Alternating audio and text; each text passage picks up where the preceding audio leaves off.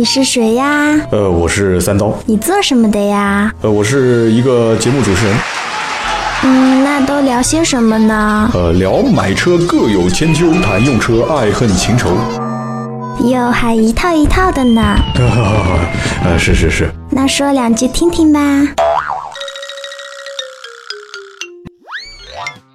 大家好，欢迎收听今天这期《百车全说》，我是主播三刀。相信很多人之前应该听过我在节目里面提到过啊，就是二手车的一些啊相关的经历，包括我也一直想讲二手车的创业，可能有一些好玩的事情，包括身边的人，包括我曾经听到过的很多的一些前辈啊，创业已经成功的还是没有成功的。但是今天这期节目呢，我发现之前有很长一段时间我没跟大家做过一些买车、用车啊、养车、二手车置换的一些小常识或者小提醒。很多人可能也是新的听友啊，一直都跟着我，可能后面的节目开始，可能从二十期啊、三十期啊，甚至从五十期，然后一个一个的往后听，会发现，哎，好像这个节目里面给大家做的一些这种保养维修的提示啊、买车用车的提示不是很多。今天这期节目呢，我觉得啊，应该算是啊近期节目当中的一个干货的小集合啊，或者说是干货比较多的一期。今天就教教大家怎么去置换二手车啊！我讲的教大家怎么置换，肯定是指的是普通用户啊，就是 C 端用户，因为大家都知道嘛，C 端跟 B 端就像淘宝嘛，淘宝是有 C 店跟 B 店，C 端用户就是像我们这样子的啊，就是车是在我的名下，我现在想把我的车卖掉，那我就相当于就是一个 C 端用户，那么 B 端用户他就是商家嘛。我把你的车收购了，你的车现在在我手下，那我现在要靠这个车来挣钱，那我就算是 B 端用户啊。那么现在我们今天聊的呢，就是这个 C 端用户，所以很多人会知道有什么叫 C to C 啊，C to B 啊。那么 C to C 嘛，肯定就是啊，你有一辆车是你名下的。我呢碰到钱，我想买，我想买你的车。我们俩要是通过随便什么渠道吧，熟人介绍也好，网站也好啊，甚至在路上碰到了也好，我把你的车买走了，那我们相当于就是 C to C 的一个完整的交易闭环啊。那么如果你要是卖给了商家黄牛，那就是 C to B，这都非常好理解啊。那就往后再讲的话，那就全部用这个词往里套啊。那么现在在一个客户手上，如果有一辆车想要把它卖掉，其实如果听去年我的节目的话。我记得好像有一期也聊过，可能是在这个平台，也可能是在另外一个平台里面，我讲过二手车如何去进行高价销售啊，如何去低价购买。好像当时节目讲的时间不是很长，几分钟时间吧，简短的讲了一下。可是通过一年的时间到现在，如果你要问我怎么卖二手车，那真的是天翻地覆的变化。为什么？因为现在在互联网上有非常多的一些工具可以借助。你要知道，这些工具在一年之前。你别说是你了，就就我可能这这个话讲的有点有点傲气了啊，就是包括我天天跟这些网站跟这些平台，我没事就喜欢上这个 A P P Store 去下这个关于车的一些 A P P，我都不是很清楚的一些东西，现在几乎是很多人都知道了。就在这一年的时间，你想想看发展有多快。你举个例子吧，今天这期节目我们就慢慢聊，我们从一个人想卖二手车开始啊，我就假使说这个人是一个小白，什么都不懂。就知道开车啊，保养可能都要打电话问人这样一个人。那么你现在要卖这卖这款车，你现在说我我什么都不懂怎么办呢？什么都不懂，第一件事情肯定是先要知道你现在这个年份的车，比方说是二零一零年的车，是一辆啊本田雅阁。好，那你要知道这个车子现在的公里数，那么现在这个车的排量，然后你的颜色啊，包括你的使用的年限。那么你要把这些数据给到一个熟人，让这个熟人给你报个价。其实熟人有的时候太熟也不好，他不知道怎么报嘛。如果要是报高了，那你会说啊，那我车可不可以卖给你？他如果说报低了，那怎么办呢？那可能他就会，就是你会觉得说你你是不是想挣我的钱啊？大家这么多年的关系，所以熟人之间报价有的时候很尴尬。那这个时候怎么办呢？那就到市场上面自己去寻。有的时候，一个小白平时要上班，周末还要陪家里面人，哪有时间到市场上去啊？所以在这两年就涌现出了非常多的二手车的估价平台。这些估价平台其实以前有没有呢？其实以前也有，以前在很多一些大的网站的侧面都会有一个啊，我帮我评估二手车。但是像这些数据，包括它的模型和它的采集的来源。都没有现在的一些这些相应的估价平台那么专业，或者说人家现在就是专门为了做一个啊所谓的叫第三方独立报价平台啊，所以二手车的独立竞价、独立报价平台、估价平台，在国外也有范本啊，国外有个叫 KBB 啊，凯利的蓝皮书啊，都是现在在国内国外，包括像有 AutoCheck 这种，都是可以做一些啊估值或者第三方的给你一个价格的评估。可是，在国内目前来讲的话，C 端用户就是我们这些小白啊。到底认不认这是一个问题啊，这是很大的一个问题。就是你的公信度，在国内的话，其实你只有盖上红彤彤的这个印章，可能有的人才觉得这个东西是有用的。为什么呢？它是可以流通的嘛，它是硬通货嘛，或者说或者说它是一个背书。那么如果没有这个红彤彤的印章，那谁认呢？那只能说谁说了谁认。是不是这个概念啊？你既然说我这个车是这个价格可以卖，那可以啊，那我就需要你帮我卖掉啊，对不对？而且卖车的人永远是希望估出来价格是越高越好，那么买车的人呢，可能是希望越低越好，这里面就很麻烦，所以它估值的这个过程当中也会出现很多问题，包括可能它这里面有收购价，就是车商的收购价，包括有啊 C 端客户的零售价，包括有可能曾经以往抓取到的成交的最高的额度，就是这个车的最高成交价。那就得了嘛，那卖车的人肯定就是看那个最高成交价嘛。那说那我就要按照最高成交价来卖，但是最高成交价来卖的话，这里面又涉及到很多问题了。这可能是只有通过现实生活中的，呃，怎么讲呢？就是参与过交易的这些人才会知道啊。你比方说你想卖最高成交价，可是你的成色有没有当时卖到最高成交价的那个人的成色那么好，对不对？有可能对方是 4S 店全程保养，对吧？从来一次都没有漏过，甚至保养的次数更多更频繁。啊，有可能对方有洁癖，车子里面本身打扫的干干净净，座椅没有任何破损，甚至连车上的漆都没有什么破损。那同样的年限，我就即使你同样的年限，公里数相差也不多，两个车不同的人开，它的车况的感觉是不一样的啊。所以有可能包括那台车成交价那么高，可能也说不定这里面有点水分呢，对不对？说不定是两个熟人之间只是通过平台进行交易。但是熟人之间可能私下还会有个一万块钱左右的私人债务在里面啊，就买你的车，我多还你一万块钱，行，就从车价里面走，但 这可能性比较小，但是也不乏有这种可能性。比方说有人带别人去买车，需要他高开票，税点他可以贴，为什么呢？因为是另外一个人去付钱，中间办事的人在高开票的过程当中，他有回扣跟佣金嘛，所以这些网络上的有些数据它不一定是准的，所以抓取到的这些数据最后给了一个平均量，那么。平台肯定是希望给你看到它的大数据抓取当中的一个最终结果，但是买车的人或者是卖车的人，他只会是各取所需嘛。所以前面你看我这个节目刚开始讲到这个价格这一块，就已经出现很多问题了啊。好，那么 C 端用户就算一开始通过工具啊，就是我讲怎么如何把你的车卖到一个更高价啊，通过平台现在已经发现，哎，我不管这个平台上的数据我信也好不信也好，好，反正我先看到了啊，最高价是这么多，最低价是这么多，我心里有个数。那我心里有个数呢，我就把我的车接着怎么办呢？那肯定是包括像电台评估啊，现在很多地方都有啊，包括在呃有些网站邀请网站的人过来给他评估啊，啊也会有啊。那这是没有时间的，那么有时间的人怎么办呢？开到市场啊，开到市场或者开到 4S 店，4S 店不是也有置换评估业务嘛？啊，顺便看看新车，绕了一圈之后发现，哎，说这个平台估的价格呢也不算太离谱。然后这些商户给的价格呢，啊，包括这个电话咨询的价格呢，啊，大体上就知道了这个车是多少钱。那么剩下来的就是一个问题了，就是你到底急不急着把它卖掉？如果是急着要卖的，就是你的卖车的时间跟你的卖车的价格几乎是成正比的。但是如果把你的时间无限期的拉长的话，这个就有点像炒股一样的，就是短期跟长期。如果从短期上来讲的话，你的时间如果不是很很要紧，就是我觉得无所谓，现在卖。再过一段时间卖都可以，那你的价格有可能会卖个高价，因为你只要咬死一个价格不放，有的人可能会愿意吃你这个价格。但是如果往长期的这一条线上去看的话，如果按照一年来算，那你这个车子肯定是往下跌的嘛，这个不用讲的，对不对？大家都能认可啊。所以说你一定要确定好，你大概在什么时间点要把这个车卖掉。那么你的价格通过平台的工具或者通过各种渠道啊，线下去问，线上去问，你可以知道一个比较透明的。大概在什么样一个区间卖掉你的这个车会比较合适啊？那么这你就不会太犹豫了啊，就价格大概心里就有个数了。那么其次，你通过什么渠道去卖？太多了。如果一年前你要让我讲这期节目，可能我会讲啊，可能 4S 店置换啊，啊，可能通过这个线下的这些商户的置换啊，也可能通过你朋友啊。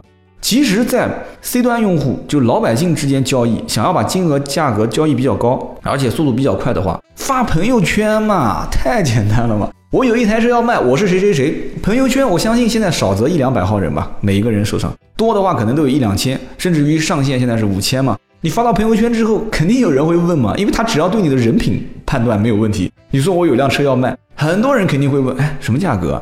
你又有了前面的基础，你大概也知道这个车车商的收购价是多少，然后这个零售应该是多少钱，你就在这两个当中取一个中间值嘛。我相信你应该不会那么吼巴巴的想把这个车卖的最高价卖个天价吧。但是绝大多数人还是想卖高啊，唯一的问题是什么呢？就是很多人不愿意卖给熟人的原因，就是担心这个车明明在我手上开没有坏，但是朋友拿过去开没两天就坏了，这个说不准的嘛。那朋友有些人可能会讲啊，就是口直心快的人会讲，哎，老王，你看你这车卖给我没几天就坏了，你是不是之前啊，你知道这个毛病没跟我讲？但是如果有些人他不讲，他就是一直开，然后隔了一年两年，通过其他的朋友讲给你听了，这个是很尴尬的一件事情啊！真真的，我身边是遇到过这个事啊，就是哎哎不讲了，当时买了个炸弹啊，谁谁谁卖给我的，我就不说了。哎呦，当时买就买贵了，我不知道他是这么一个人。哎呦，这这么一点小事，还哎吃了人家一个套子，就是卖熟人东西，有的时候就是很麻烦的一件事情。所以有些人就不太愿意在熟人之间进行交易，还不如干脆就是少一点钱就卖给车商或者卖给 4S 店或者怎样。所以说，现在就会衍生出很多的一些方式啊，互联网的方式去进行二手车的销售。你比方说，现在最大最大的啊，现在在国内在商户之间交易啊，不是说老百姓交易，就是两个老板之间，一个在东北，一个在南京，他们俩之间想要交易，现在最大的啊，包括应该有三家。包括优信拍，包括车易拍，包括开心包卖啊，这几家现在在全国占这个拍卖的市场几乎是占到百分之七十啊。上次我在二零一四年的年报里面曾经看过这个数据。那么各个地方也会有一些小的，包括这些置换平台，其实也不算小了。有一个在南京当地就就还做的还比较大，现在应该开通四个城市了吧？无锡、苏州、深圳跟南京。其实这些呢，就是做置换拍卖啊，作为它的这个主营业务。主营业务怎么操作呢？很多人就要问了，说，哎，拍卖挺好的，那我也给你拍卖呗。但是这个拍卖的情况呢，又要分很多种啊。你比方说商户跟商户之间拍卖，那就其实很简单了，就是东北的商户啊，通过比方说车一拍和优信拍啊，线下的人员去看过以后，把你的车子整个验完之后呢，决定好价格，肯定是相关合同都签好嘛，就给你发布到他的网站上面。上线之后呢，有一堆全国各地的黄牛就守在这个电脑前面啊，我要我要拍这个车，然后就会竞价，比方说一百一百的，五百五百的竞，那么竞到这个车子的最高价封顶，它有个时间倒计时，那么封顶没有人开始竞的时候，那这台车就成交，成交的话，车一拍就会从给出指令，比方说从这个沈阳啊就开始要发车发到这个南京，南京的车商。也会有车一拍线下的一个点。那么如果说车商提出异议，两个人为什么敢在这个平台上面拍卖呢？是因为车一拍、优信拍给了，包括开心帮卖，他们给了一个相关的这种认证指标啊。所以说，在这个里面，你给出的这个认证报告，别人要认，他才会在在一起玩。但是拍卖里面有几个问题啊，我觉得第一个就是拍卖，如果是做 B 端的商户，两个老板之间交易没问题。如果换作是我们的听友啊，比方说是你，你现在在听节目嘛，包括我三刀。我把我的车给你拍完之后啊，上线拍卖，我觉得有点奇怪啊，我感觉那拍多少钱呢？啊，而且你是不是拍完之后我的车一定要卖呢？肯定很多人会跟我一样有这个疑问。那么如果说要是有这个疑问的话，那。他说：“我给你拍卖过程都很透明，那这个没有问题。其实拍卖过程透明的话，现在在有一些拍卖网站，商户跟商户之间能看到，它是比较透明的。但是 C 端用户的话，这个就不一定透明了吧？我相信在很多平台到目前为止没有看到它太多的这种透明的拍卖的过程给你进行反应啊。所以这个里面可能就会出现，比方说啊赚取差价。其实平台方是最不能赚取差价的一方啊，你可以收服务费用或者是佣金。”但是这个时候，如果说要是一旦拍卖成功了啊，就是 B 端商户在这边我看中这款车，然后 C 端用户觉得价格也挺合适的要卖，那么用户和商户之间双方是不见面的，是通过平台方来进行交易的。那么用户如果一旦反悔了，商户一旦要卖要要这个车，平台方会站在哪一方呢？大家可以猜一猜啊。平台方其实是站在用户这一方，他是同意你反悔的，所以会出现一个非常搞笑的现象，就是什么呢？就是如果是做 C 端的拍卖的网站，那么 C 端用户就是老百姓，他可以车子拍完之后发现价格不够，呃不够高不合适，或者各方面的原因啊，我要卖给我们家叔叔了，我要卖给我哥了，我要卖给我弟了，他可以随时反悔。他如果一旦随时反悔的话，那这个车一帮的商户在后台进行竞价。扒到电脑面前，静了二十三十分钟，甚至静了四五十分钟，啊，就是可能这个时间没那么长啊，就是等着看嘛。但是最后竞完价了啊，就是心颠颠的觉得这个车，哎呀，我过几天就可以办手续了。结果那边 C 端用户反悔了，反悔了，然后平台方又对 C 端用户没有任何的制约，因为你不可能有制约嘛，你是希望大家都把车拿过来给你进行这个在线的拍卖，所以就会出现这种问题，很尴尬。到目前为止，我也看没有怎么解决。但是如果商户跟商户之间进行交易，在拍卖平台的话，它是可以解决的。为什么呢？两个商户都交保证金了嘛。如果一旦有一个商户违约，或者用一些啊泡水车呃事故车，那么出现问题的话，其实泡水车事故车出问题应该是平台方来负责，那他有嘛？有这个担保，他不会出问题。那么如果说对方违约说我不想卖了，你不想卖了没关系嘛？你现在拍卖已经成功了，你跟我签了合同，我就扣你的保证金啊。所以拍卖的这种平台，我觉得更适合是在商户之间进行交易。但是这个平台，我觉得在将来啊越来越透明化，而且商户跟商户之间叫批发，商户将来肯定也不太愿意这些车做批发，还是想把它卖到零售客户手上。而用什么平台去卖，现在大家也都没想好，因为现在的二手车平台都很多嘛，所以很多商户现在也很麻烦，也不知道用哪个平台。五八同城、赶集网这种综合分类网站啊，前段时间也看到了相关的人在发一些讲座、一些聊天哈。然后包括我也看到了这种信息化分类平台里面，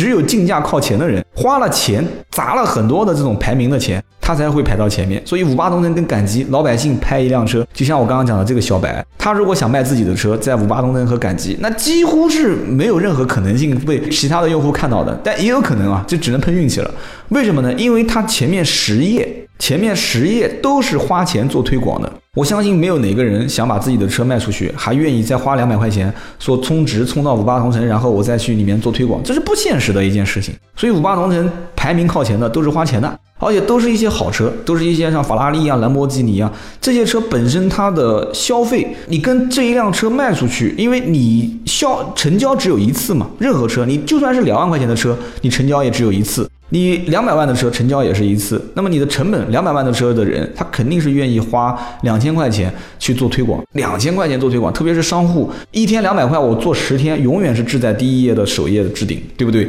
可是两万块钱的车的车主，他就哪怕车况再好，对吧？哪怕他急着要卖，他不可他不可能掏两千块钱去做推广这个车的嘛。所以很多人就在这些平台上面没办法去发嘛，发的觉得意义不是很大。所以很多的商户也是一样的。但是商户将来肯定会走到就是线下的阶段，就是通过啊 C 端用户来销售。那么网站如果你能给他解决这个问题，那更好。那但目前来看，绝大多数网站是解决不了这个问题的啊。所以说老百姓要卖车，想要把价格卖得高，怎么办呢？刚刚讲第一步，通过拍卖的平台啊，你可以试试看，让他给你进行一个报价，然后通过线下通过评估软件，好了，然后再看看各个网站啊，五八同城啊、赶集啊、第一车网啊、五幺汽车啊、淘车啊、二手车之家啊。啊，如果你要是不嫌烦的话，你就每一个平台都发啊，甚至于连淘宝你都可以发。为什么呢？淘宝也有二手车的分类嘛。你发上去全部挂你的名字，但是你如果这样子，很有可能被别人评定为商家哦，有可能。你像五八同城和赶集的话，它是同一个手机号码，如果发布了三次的话啊，第三次就会评定你为商家。但是这个有时间切线，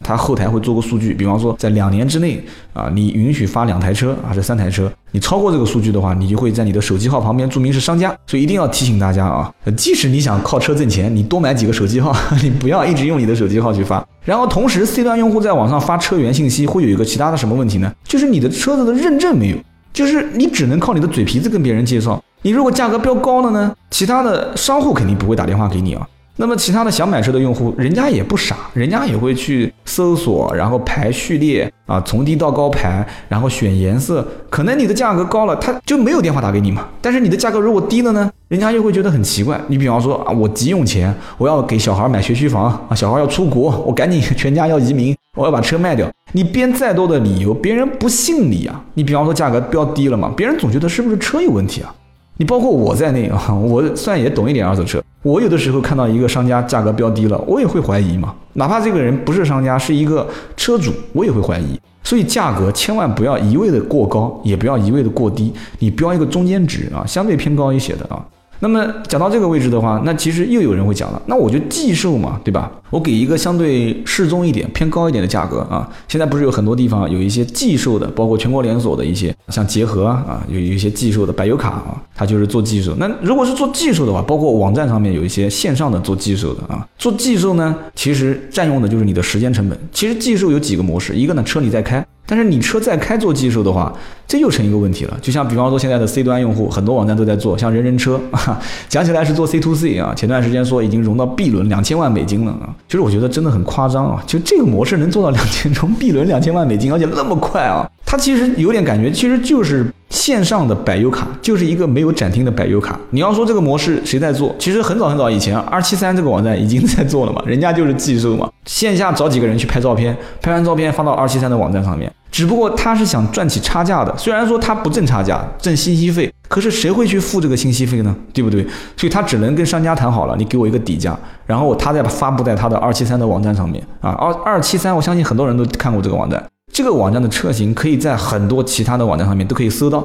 只不过相应的关键词、相应的颜色啊、相应的一些数据，它可能会做一些修改，或者它不修改，但是它的照片可能做一点处理啊，各种方式，反正就是作为这种隐藏式搜索引擎嘛，就是你搜索只给你一个结果，但是不给你看到它的来源。所以这样的一种情况，二七三到现在大家都说这个公司不行，甚至很多我接触过的从二七三跳槽出来的人，他们对这个公司的理念呢就不能接受哈，就对外说是一套，对内做是一套。所以你像目前的包括人人车、好车、无忧啊这些网站做 C to C 的，它其实也就类似于寄售嘛，车还是你的，他也不花钱去收。然后呢，这些车子呢，啊，他给你一些承诺啊，他说你我给你拍照片，我放到网站上面，那我可以提供人人车可以提供油卡啊，辅助你去交易啊，然后可以提供一年两万公里的质保啊，可以怎样？但是最关键的问题就是车价在谁手上去操控呢？那肯定是寄售一方嘛，就是我觉得我的车要卖多少钱，我要卖二十一万。那我要卖二十二万，我要卖二十三万，随我喊。但你要知道，你得去教育用户嘛。但是你教育不了我，我觉得我就想卖高价嘛。谁卖车不想卖高价呢？只要是涉及到寄售，就是你不是现场成交的。任何一辆车肯定都是希望，就是卖方都是希望这个价格是越高越好，这个道理其实大家都懂，所以没办法，你只能以非常高的价格放在网站上面。可是你要如果又没有一个让大家信服的一个认证体系啊，你即使承诺这个承诺那个，中国人是不相信承诺的，中国人是不相信承诺的，所以这就很有问题嘛。所以完全可以理解，现在不管你融什么轮也好啊，我相信中间肯定有很大的问题点。那么还有一种，比方说像奥康达啊，不过包括像大搜车。就是到一个地方，直接就很有钱任性啊，买一块地建一栋楼啊，三层、五层、六层、七层，完了之后直接车子我全款吃进来放在里面，标准化的运作，准备翻新啊。比方说这个小白，小白在深圳，小白在深圳看见，哎啊，深圳奥康达，奥康达好大哦，好气派，好有钱啊啊。那你比方说是辆宝马，哎，可以嘛，没问题，奥康达可以给你全程进行检测，然后给你准备翻新，然后给你收购。其实它也要赚钱啊，所以它量虽然做得大，你在做评估和检测的时候啊，你哪怕不支付费用，但它的人工费用是非常非常高的，包括包括它的场地的租赁费用，因为你想看，你所有的东西都要标准化。以后有机会呢，我们可以啊，我邀请到我的好朋友啊，先保密啊，我们可以聊一聊，比方说国外的像 CarMax。国内的其实车王 Car King 嘛，就是包括网站的颜色，完全就跟国外的 Car Max 很像嘛。可是他就没有找到 Car Max 的精髓啊。以后我们会邀请一个大神啊过来聊一聊这里面的精髓是什么。国外的 Car Max，那国内的话，你看大搜车啊，包括比方说这种把车收购回来再卖啊，就赚差价吧啊，也可能他会说我只赚取百分之七的利润啊，百分之十的利润啊，你别跟我谈那么多，你赚多少钱跟我无关，你只要能把我车高价收回去就可以了。那么奥康达、大搜车这些，包括啊像车王啊，车王收车卖车，大搜车寄售，不管是以什么样的模式，你只要是重资产，我总是想想在想一个问题：你有地啊，你有这么大的资金量啊，你有这个很大的一些传统行业的需要承受的压力，你再怎么跟我讲，你说通过互联网轻模式，我不会相信的。回头想想看，你要如果作为一个车辆的卖家，他不挣你的钱，怎么可能呢？对不对？所以他在收车的过程当中，我觉得如果收你的车价格高，他是没有太大的优势的，因为他将来的很多成本比那些小车贩子啊、小车商的成本要高很多。但是他如果车价收购收的低，那他就更没有竞争力了嘛，对吧？就其他人给的高。按钱说话，你即使这个小车贩子就是穷的是家徒四壁啊，连个办公室都没有，可是人家愿意以市场上最高价以现金的形式买你的车，我相信你还是愿意卖的嘛，这很现实的一个问题。所以今天这期节目呢，其实讲呢是讲教大家如何以最高的价格去卖你的车。其实更多呢是以这个机会，我们把现在目前市面上啊能看到的很多种不同的模式啊，包括我们刚刚提到的啊 C to C 的寄售模式啊，包括你通过信息化的分类网站五八同城赶集，包括一些专业的二手车网站发布你的车源，比方说第一车网、汽车之家二手车啊，包括淘车这些搜狐二手车啊，你去包括百姓网这些分类网站，你去发，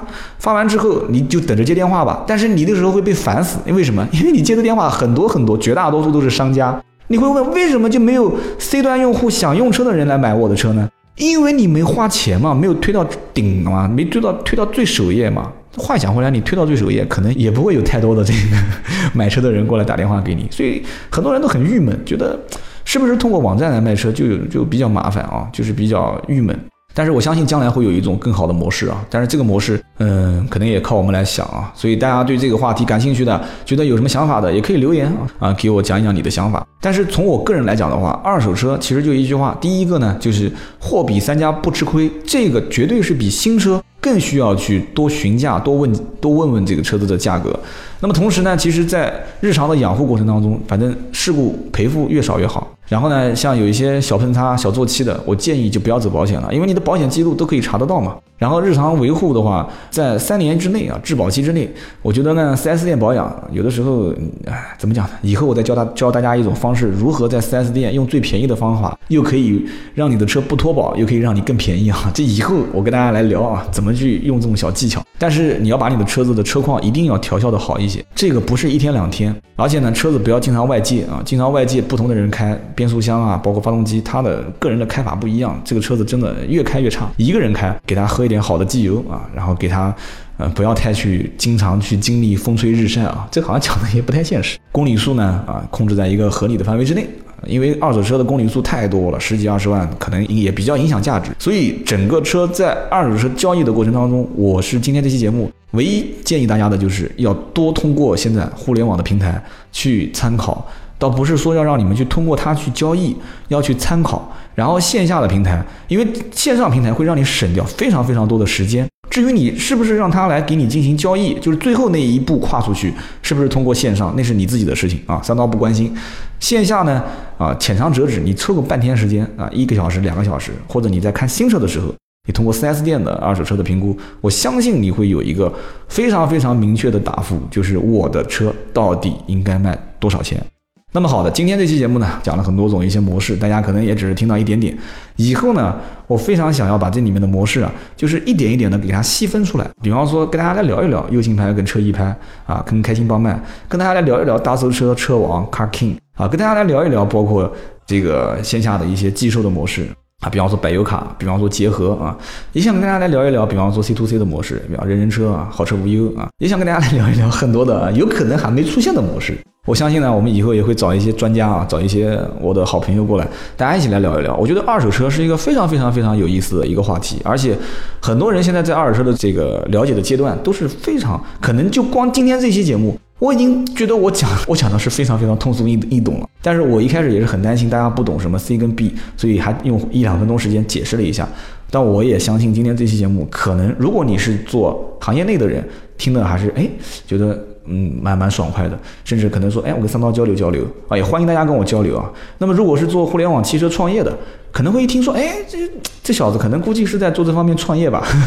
要不然怎么感觉我手上什么稿子都没有啊？而且我电脑屏幕都是关的，完全就是想什么说什么，就是觉得，哎，这个可以聊聊啊，可以啊，也欢迎交流嘛，交朋友的平台。但是我相信更多的啊，就是我们的普通老百姓，可能还是想再了解一点啊，再细化一些。那么以后有机会的话，我们就做一个一个一个的小专题去讲。如果有机会的话，我们以后可能也再开一档，我们跟一个好朋友，我们再聊一聊这个相关相关话方面的一些话题。那么今天呢，时间也是聊得很久了啊，我一口水都没喝，三十多分钟，说的我的这个两边的下巴都已经开始酸了啊。嗯，就聊到这里，也是欢迎大家加我们的微信的服务号啊，搜索“百车全说”就可以搜索到啊。今天节目就到这里，我们下期节目再见。